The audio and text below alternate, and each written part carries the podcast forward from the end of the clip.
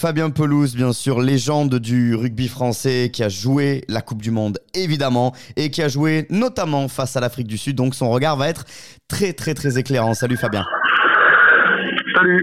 Fabien, pour commencer, un, premier regard global sur euh, ces quarts de finale. Ça y est, la phase de poule s'est terminée. On bascule sur euh, les quatre premiers matchs au couteau avec euh, bah, de très, très belles affiches pour ces quarts de finale.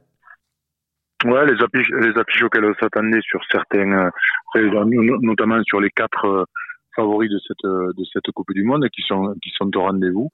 Et euh, sur l'autre tableau, euh, ben, on, a des, équipes qui sont pas surprises, mais euh, peut-être bon avec la non sortie de poule de l'Australie, ça vient un, petit peu euh, finalement euh, euh, troubler justement cet ordre établi.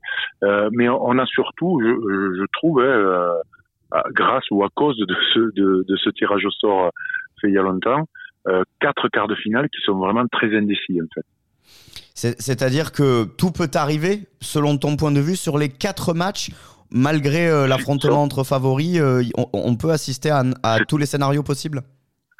C'est très équilibré en fait je trouve parce que oh, euh, sur euh, notamment sur les favoris euh, France France Afrique du Sud et Nouvelle-Zélande Irlande les équipes sont quand même très très proches bien malin et celui qui qui peut dire ben ouais cette cette équipe elle est elle est dans ce secteur plus forte, donc ben, ça va, elle va certainement gagner. Je crois qu'on peut pas, on peut pas réagir comme ça à moyen ces quarts de finale et, et et bien sûr qu'on a envie euh, tous que la que la France passe ce, ce tour, mais euh, franchement les, les, équipes sont très très proches.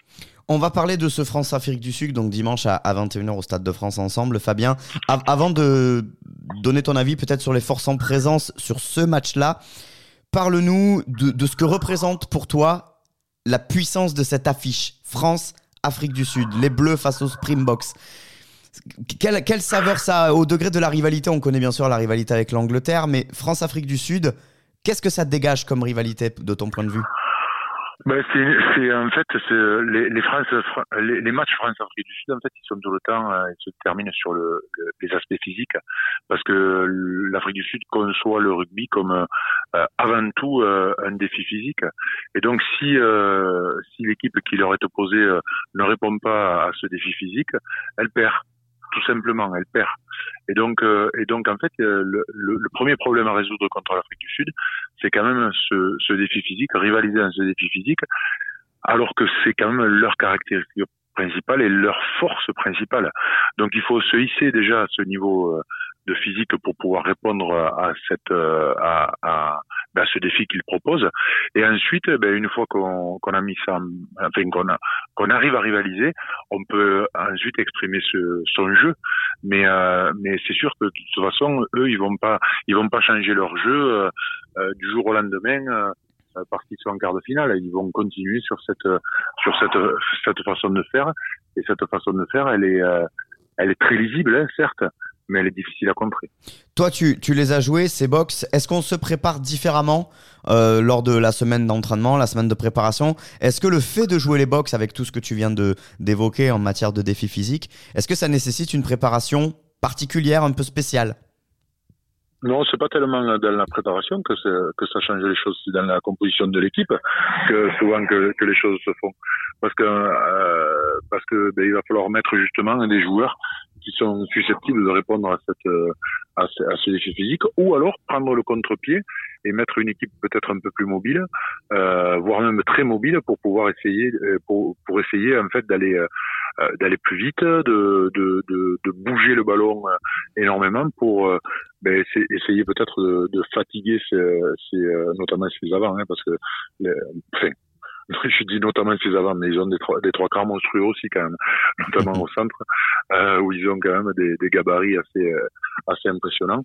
Mais euh, mais mais, peut-être aussi prendre le contre-pied pour essayer de ben, justement de, les, de les déplacer, de les faire bouger et de jouer plus vite pour pas justement passer trop de temps dans ces phases de conquête ou ces phases de ruck où ils mettent énormément de pression physique. Avant de se pencher définitivement sur ce match de, de dimanche, est-ce que tu peux nous, nous partager des souvenirs de tes France-Afrique du Sud à toi? Quelles traces, quels souvenirs, alors traces physiques peut-être, je sais pas, mais quels souvenirs tu gardes de, de tes affrontements face aux Springboks et surtout évidemment les affrontements qui ont compté dans l'histoire du rugby? Bah, en fait, les, les, affrontements, ouais, ce, dont on se souvient, c'est vraiment de cette rugosité. En fait. Hein. Moi, j'ai euh, eu la chance de, jouer une fois en Afrique du Sud et de gagner euh, sur une tournée euh, euh, où on avait fait Roumanie et, Afrique du Sud. Et, euh, et, je me souviens que la fin du match avait été vraiment très très difficile parce que ben, on menait au score et, ils ont euh, encore plus sur ce défi physique. Je me rappelle d'une d'une euh, d'une ou deux séquences dans le match, notamment euh, avec Vincent Clair qui prend euh, un, un, pilier, enfin c'est plutôt le pilier qui prend Vincent Clair sur une retombée de chandelle. Et franchement, j'ai cru qu'il il avait euh, retourné en deux, s'il le prend dans le dos, et qu'il avait retourné en deux, mais pas dans le bon sens en fait, qu'il s'était plié dans le bon sens, tellement euh, il y avait de d'impact dans ces euh, dans ces contacts-là. Et c'est c'est à l'image de ce qu'ils peuvent faire, c'est-à-dire ben, mettre beaucoup d'impact et et, et il faut pas dire qu'ils jouent en rugby violent, hein, c'est leur façon de jouer de, manière très très engagée. Et si on regarde dans le même dans l'histoire hein, du, rugby, ils n'ont pas pris énormément de cartons rouges, de cartons jaunes. C'est pas une équipe qui est indisciplinée par rapport à la règle. Hein. Simplement, elle, est très euh, très très forte conceptuellement. Elle elle elle elle elle, elle a son identité. Elle insiste sur mm. elle insiste sur ce prisme de la du défi physique qui fait sa, sa caractéristique principale. Et, et, bien sûr, à partir du moment où où ils partent dans ce jeu-là, ben, euh, ben fatalement ils sont euh, ils, mettent les les potentiels euh, qui correspondent, c'est-à-dire qu'ils ont des joueurs qui sont souvent très portés vers vers cette vers vers vers ce jeu-là. Alors cette Afrique du Sud version 2023, euh, elle est peut-être un tout petit peu différente de celle que toi tu as connue dans le sens où elle a une, elle a une ligne de trois quarts qui est très explosive, très rapide et très joueuse.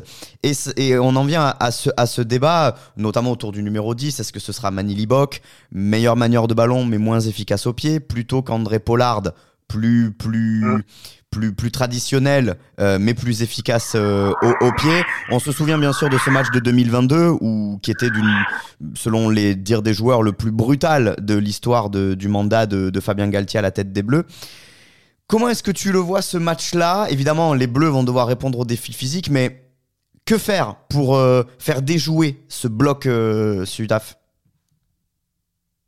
Non, mais je sais pas s'il faut les, les, les, faire déjouer. Moi, je pense que en fait, ils vont ils vont avoir leurs arguments, on va avoir les nôtres. Et euh, nous, il faut se concentrer sur ce que l'on a à faire nous.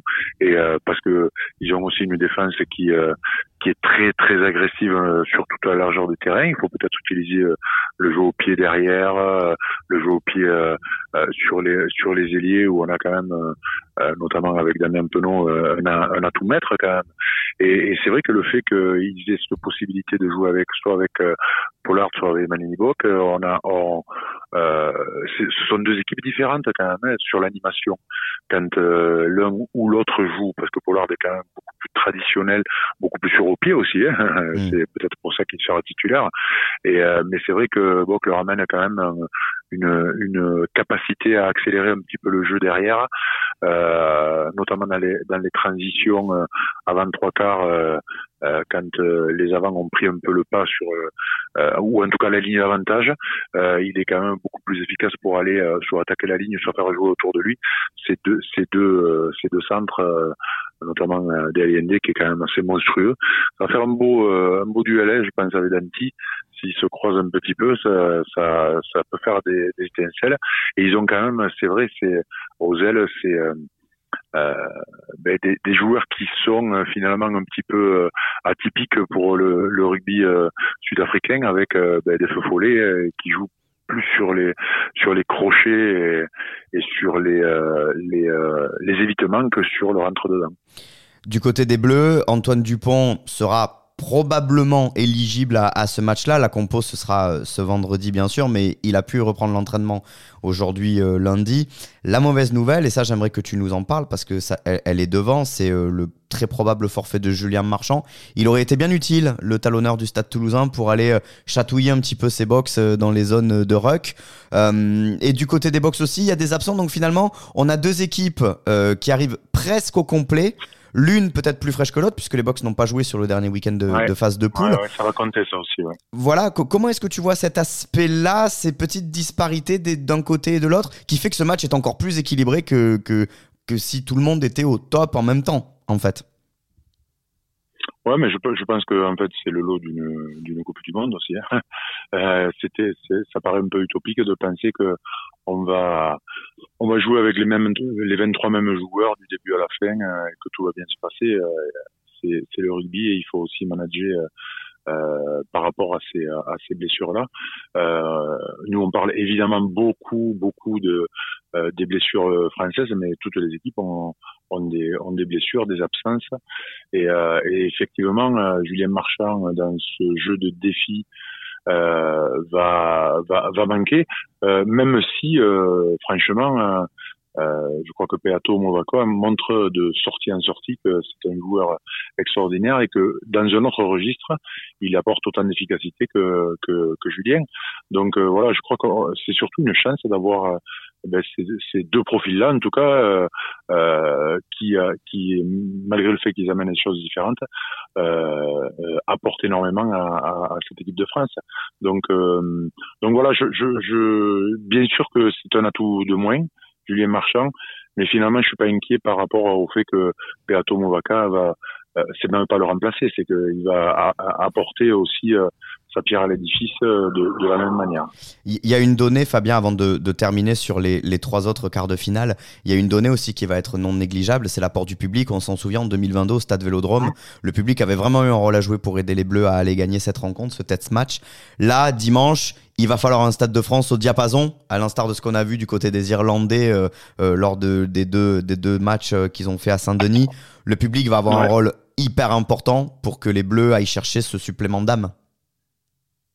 Ben, je crois que tout le monde a un rôle à jouer dans cette Coupe du Monde. Hein. Euh, euh, bien sûr, le, le, premier rôle est quand même pour les joueurs, mais, euh, mais nous aussi, on a un, un, rôle à jouer en soutenant notre équipe, en, les, en leur témoignant justement de, de, ce soutien et ce soutien permanent, parce qu'il va y avoir des moments difficiles dans ce match. Et, et, et la différence entre une équipe qui gagne et une équipe qui perd, c'est pas grand chose. Hein. Et des fois, un joueur juste galvanisé par euh, le soutien euh, du, du public euh, parce que eh ben, ils viennent de faire une, une petite bourde, faire un petit en avant et quand le public quand même voilà lui, lui témoigne ce, ce soutien-là, eh ben des fois ça fait les différents, ça fait des, des, d'énormes différences à la sortie parce que ça lui donne justement cette ce, ce, ce petit plus d'énergie qui va faire que ben le le, le plaquage suivant euh, va, va, permettre de récupérer la balle ou de pousser l'adversaire en touche euh, ou pas. Donc, euh, donc voilà, je crois qu'on a, on a ce rôle-là à jouer de, de soutien et, et, et, euh, évidemment que le, les joueurs ils sont, euh, ils sont sensibles. Hein, euh, ça, ça, ça laisse pas insensible d'avoir 80 000 personnes qui, qui, qui vous témoignent de, de, de, ce soutien. Donc il faut en profiter on a la chance que la, la Coupe du Monde se joue en France. Euh, il faut profiter de tout ça pour, euh, pour maximiser en tout cas toutes nos, toutes nos chances. Pour terminer, Fabien, on va parler des, des trois autres quarts de finale et surtout peut-être en cibler un, celui qui te, qui te, qui te, comment on pourrait dire, comment on pourrait dire ça, qui t'excite le plus, hormis celui de, de, nos bleus, bien sûr. Les trois affiches, mm. Pays de Galles, Argentine Angleterre, Fidji, et puis bien sûr Irlande, Nouvelle-Zélande. C'est pas très difficile d'aller chercher celui qui nous excite le plus, à part le nôtre. Hein.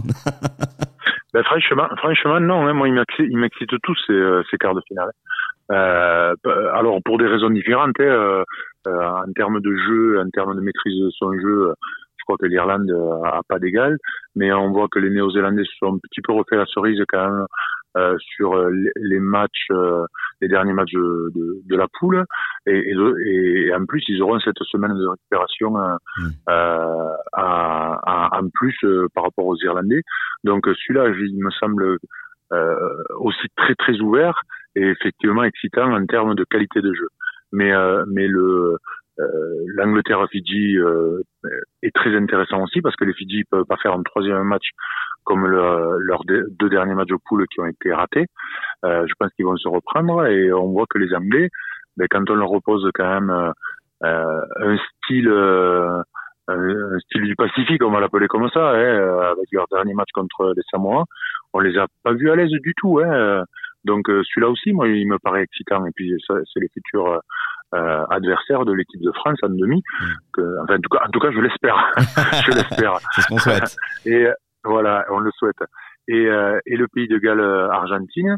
Franchement, deux équipes qui qui ont, pas maîtrisé totalement quand même leur jeu, même si les Gallois paraissent euh, avoir un renouveau euh, sur cette jeune génération, jeune équipe qui est construite depuis trois mois finalement. Hein. Mhm. Euh, voilà, et les Argentins qui sont un petit peu décevants. Euh, voilà, j'ai malheureusement pas vu le dernier match Argentine-Japon, mais euh, je, je, je, je, les ai pas trouvés très rassurants sur l'ensemble des, des, des matchs de poule hein, en étant euh, assez euh, indiscipliné, pas très précis. Euh. Donc, moi, je, franchement, il y a, y a de l'enjeu sur tous les matchs et il y a aucun match qui est vraiment très lisible. Moi, il m'excite beaucoup. Finalement, ces, ces quatre quarts de finale, il m'excite beaucoup. Rien n'est figé selon donc la légende du rugby français Fabien Pelouse. Merci Fabien d'être passé au micro du, du champ du coq pour faire un, un, tour complet de ce qui nous attend dans ce week-end. Tu l'as dit de rugby, on va se régaler. Merci à tous et, et n'oublions pas, hein, allez la France. allez les Bleus, bien sûr. Merci Fabien.